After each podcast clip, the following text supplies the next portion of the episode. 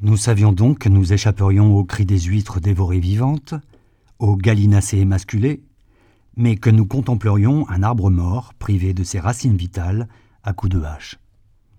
Tout ça pour commémorer la naissance d'un homme mort à 33 ans dans d'atroces supplices.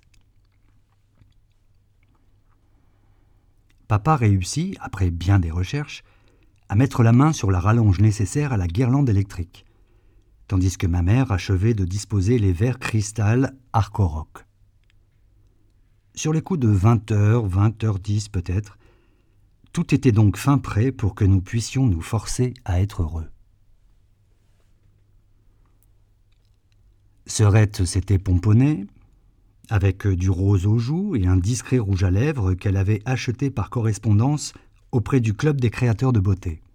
En sus des cosmétiques et en cadeau de bienvenue au Club des créateurs de beauté, elle avait reçu un pendentif, doré à leur fin, qui lui avait beaucoup plu, un petit chien.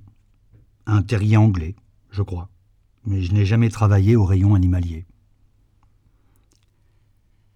De mon côté, j'avais eu le temps de m'isoler dans ma chambre pour me changer, un pull rouge foncé qui va si bien avec mes cheveux noirs, mon pantalon gris et mes chaussures Kenzo. J'étais sûr de recevoir une toute nouvelle tenue dans les heures suivantes, au moins le pull ou le pantalon à pince. En déposant le livre et l'autocuiseur au pied de l'arbre mort, j'ai trouvé mon père, seul, dans la salle à manger, collé dans son fauteuil, contemplant les loupiottes multicolores j'ai remarqué qu'il portait encore ses pantoufles. Tu ne te changes pas? Hein? Qu'est-ce que tu veux que je change? J'ai désigné les chaussons d'un mouvement du menton. Bah ça. Ah oui, tu as raison. Je vais mettre mes souliers, bien sûr. Il y a longtemps que je les ai pas cirés. Un bail, en effet, pour mon père. Cet homme que j'avais toujours connu tiré à quatre épingles. Un bon moment aussi qu'il ne sortait plus. Il ne quittait plus ni ses chaussons, ni le pavillon. Pas même pour aller acheter carrière et emploi. De toute façon, on ne se rend pas chez le marchand de journaux en charentaise. Il avait renoncé. Ouais, je crois. Lorsque maman a posé l'assortiment de charcuterie sur le repose-plat au centre de la table, j'ai cru reconnaître le jambon cru, les tranches de mortadelle et le pâté en croûte pistachée. J'ai très vite chassé cette idée de mon esprit. Il ne pouvait pas venir du supermarché. Ma mère n'y mettait jamais les pieds.